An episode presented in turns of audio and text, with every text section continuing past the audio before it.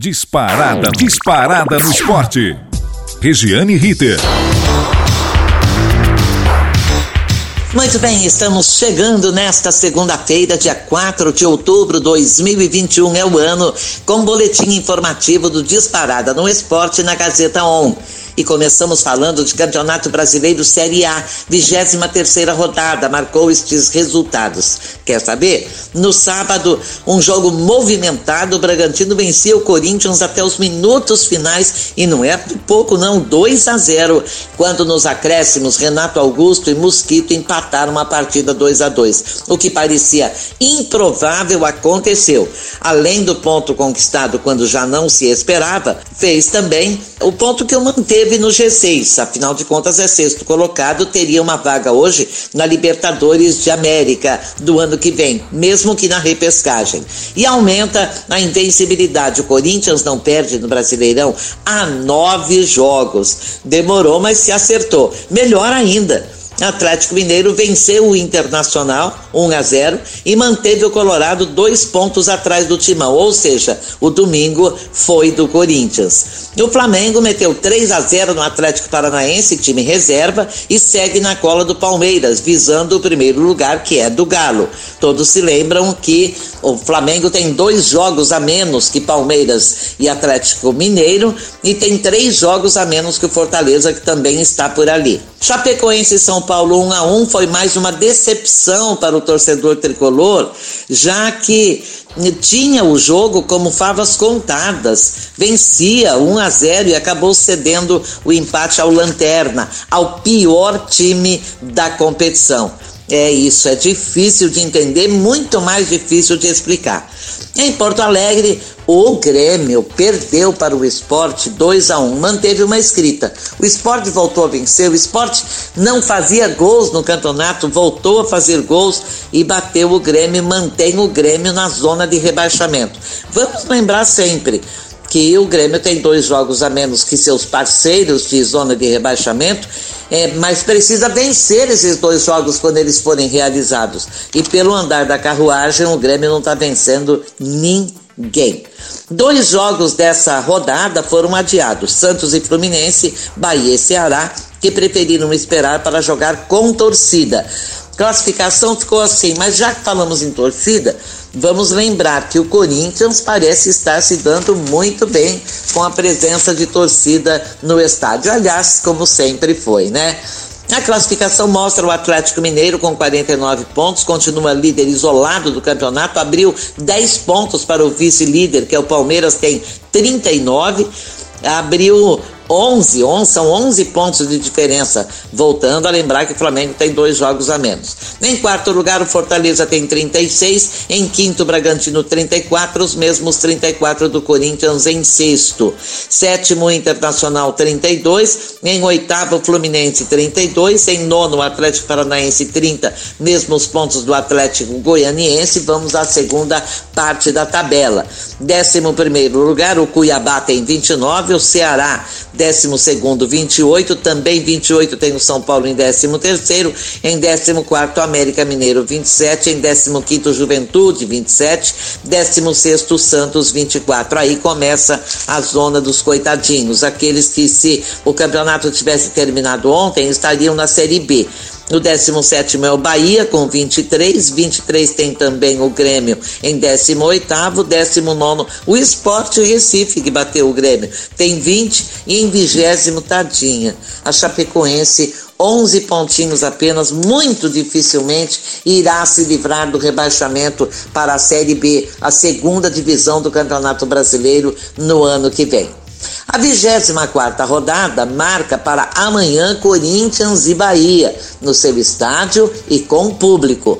Na quarta-feira continua com Chapecoense e Atlético Mineiro em Santa Catarina, Atlético Goianiense em Goiás contra o Atlético Paranaense, o Esporte Recife espera em casa em Pernambuco, no Pernambuco a Juventude, Ceará e Internacional jogam em Fortaleza, Bragantino e Flamengo é no Nabi Abichedi, Fluminense Fluminense e Fortaleza no Rio, América Mineiro e Palmeiras lá em Belo Horizonte, Grêmio e Cuiabá em Porto Alegre. Na quinta-feira termina a 24 rodada com o clássico São Paulo e Santos.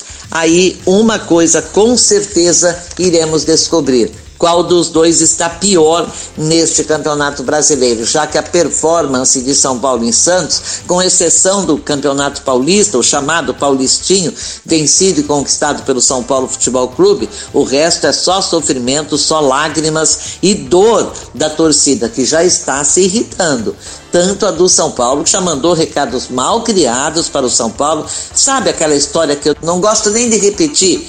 Se não for pelo amor, vai pela dor. Ameaça jogadores, ameaça treinadores, ameaça diretores dos clubes.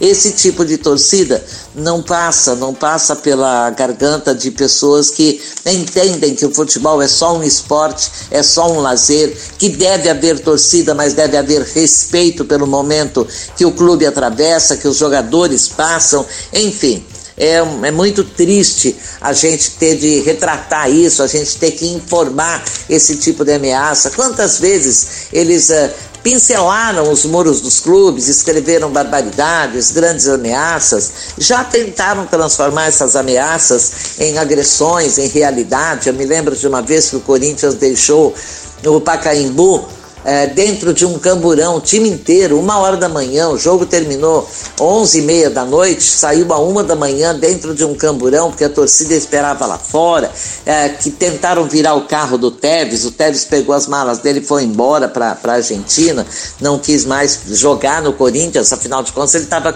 dentro do carro com a esposa grávida, não dá.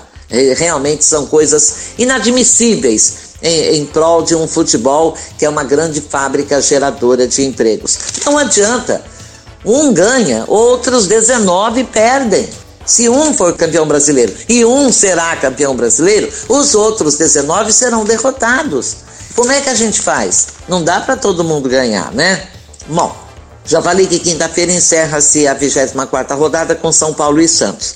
Já o Brasileirinho, que esse sim, a Série B, segunda divisão do futebol do Brasil, começou sexta-feira, 28 rodada, Operário 1 perdeu em casa para o Náutico, 2 a 1 para o time de Recife. Sábado, Brusque 2, Guarani 0, coitado do Guarani, não se emenda.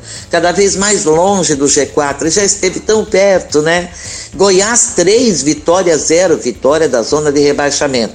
Os times das letrinhas CRB e CSA das Alagoas empataram 0 a 0. Ou seja, eles estão na mesma draga. Botafogo perdeu em casa para o Havaí 2 a 1 e trocou de lugar na tabela com o próprio Havaí. É isso que dá. Para um ser feliz, o outro tem de perder. Ponte Preta 1 a 1 com o Vila Nova e no domingo o Cruzeiro venceu o Brasil de Pelotas 2 a 0. Se não vencesse o Brasil de Pelotas, que é o lanterna da competição, e que muito provavelmente no ano que vem estará disputando a Série C, ou seja, a terceira divisão, aí o Cruzeiro podia fechar suas portas, não é?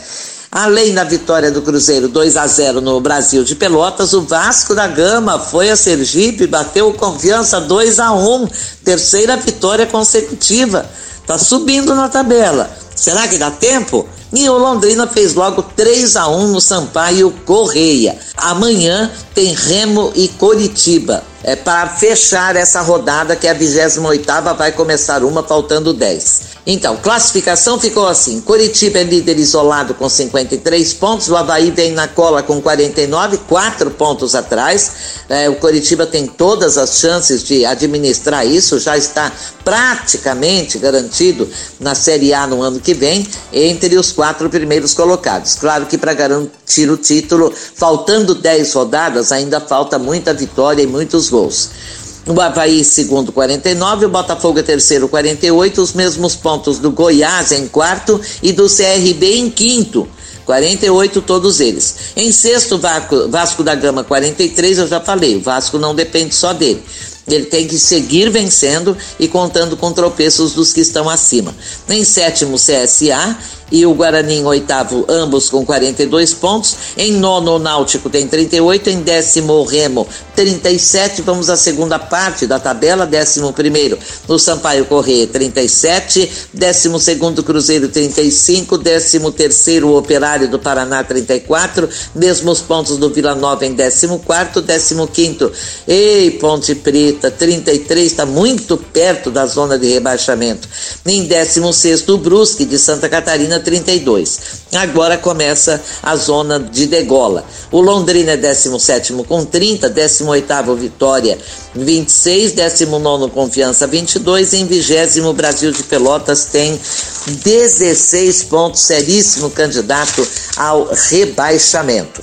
Amanhã começa a vigésima rodada do Brasileirão Série B, ou seja, faltam 10 rodadas para o fim previsto para 27 de novembro e dentro do cronograma, o que não acontece com a Série A. A Série A tem muitos jogos atrasados e fatalmente vai passar da data prevista para terminar a as 38 rodadas, que seria o dia 5 de dezembro.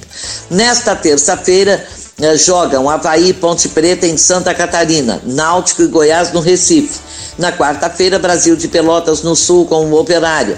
Em Campinas, na sexta-feira, Guarani e Londrina. Vila Nova e Remo em Goiás, Botafogo e CRB no Rio, Coritiba e Cruzeiro na capital paranaense, tadinho do Cruzeiro.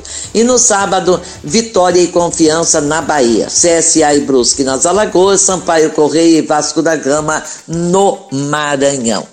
Saímos agora do futebol doméstico e vamos para o futebol da seleção brasileira que está disputando as eliminatórias para a Copa do Mundo. Isso, para a Copa do Mundo de 2022 no Catar. Todos se lembram que não será no tradicional mês de julho, será entre novembro e dezembro por causa das altíssimas temperaturas no meio do ano lá no Catar. Seria impraticável o futebol com as altíssimas temperaturas que o Qatar possui, o Qatar oferece aos seus turistas.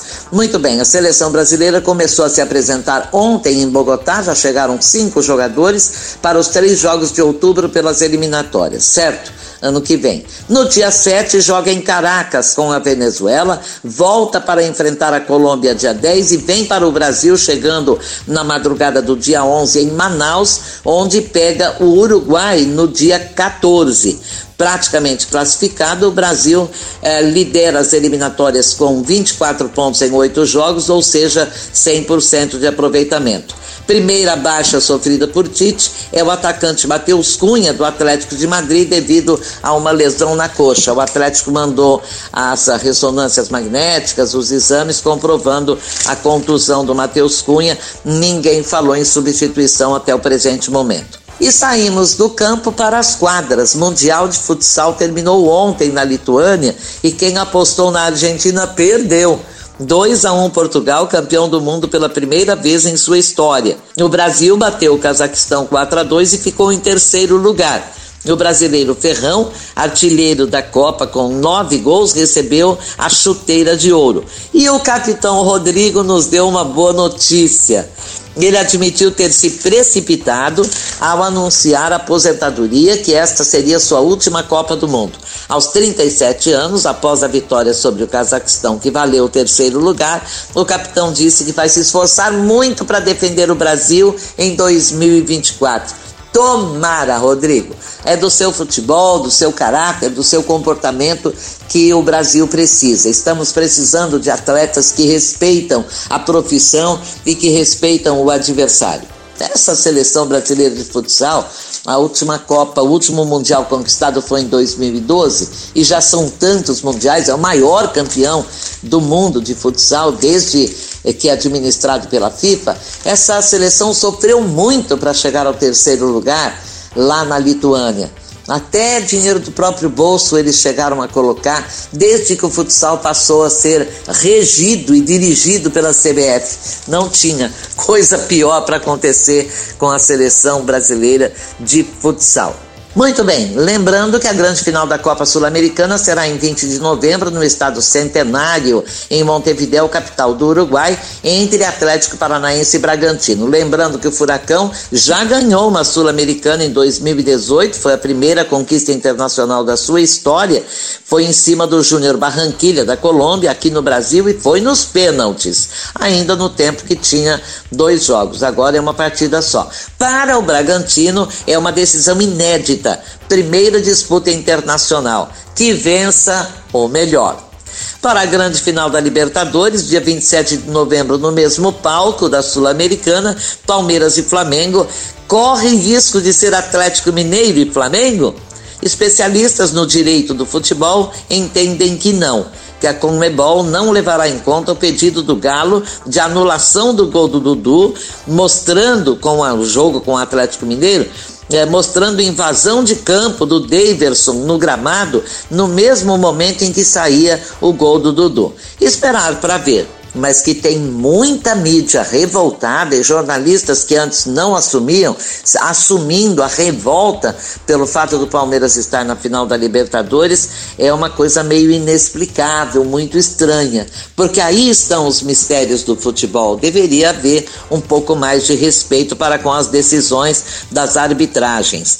E se o Palmeiras não terá Marcos Rocha suspenso pelo terceiro cartão amarelo, o Flamengo pode perder o zagueiro Léo Pereira expulso diante do Barcelona de Guayaquil nas semifinais por conduta violenta. Ele deu uma cotovelada no adversário. E se pegar dois jogos, fica fora. E fora estamos nós, que o nosso tempo está vencendo. Muito obrigado pelo carinho, pelo prestígio. Falamos com a assistência técnica de Nilson de Almeida, parceirão, outro parceirão, supervisor técnico Robertinho Vilela, nosso coordenador, professor Renato Tavares e o nosso diretor, diretor da faculdade Rádio Casper Libero e da Rádio Gazeta On, o Wellington Andrade. Um abraço e até amanhã. Regiane Ritter. Disparada no esporte.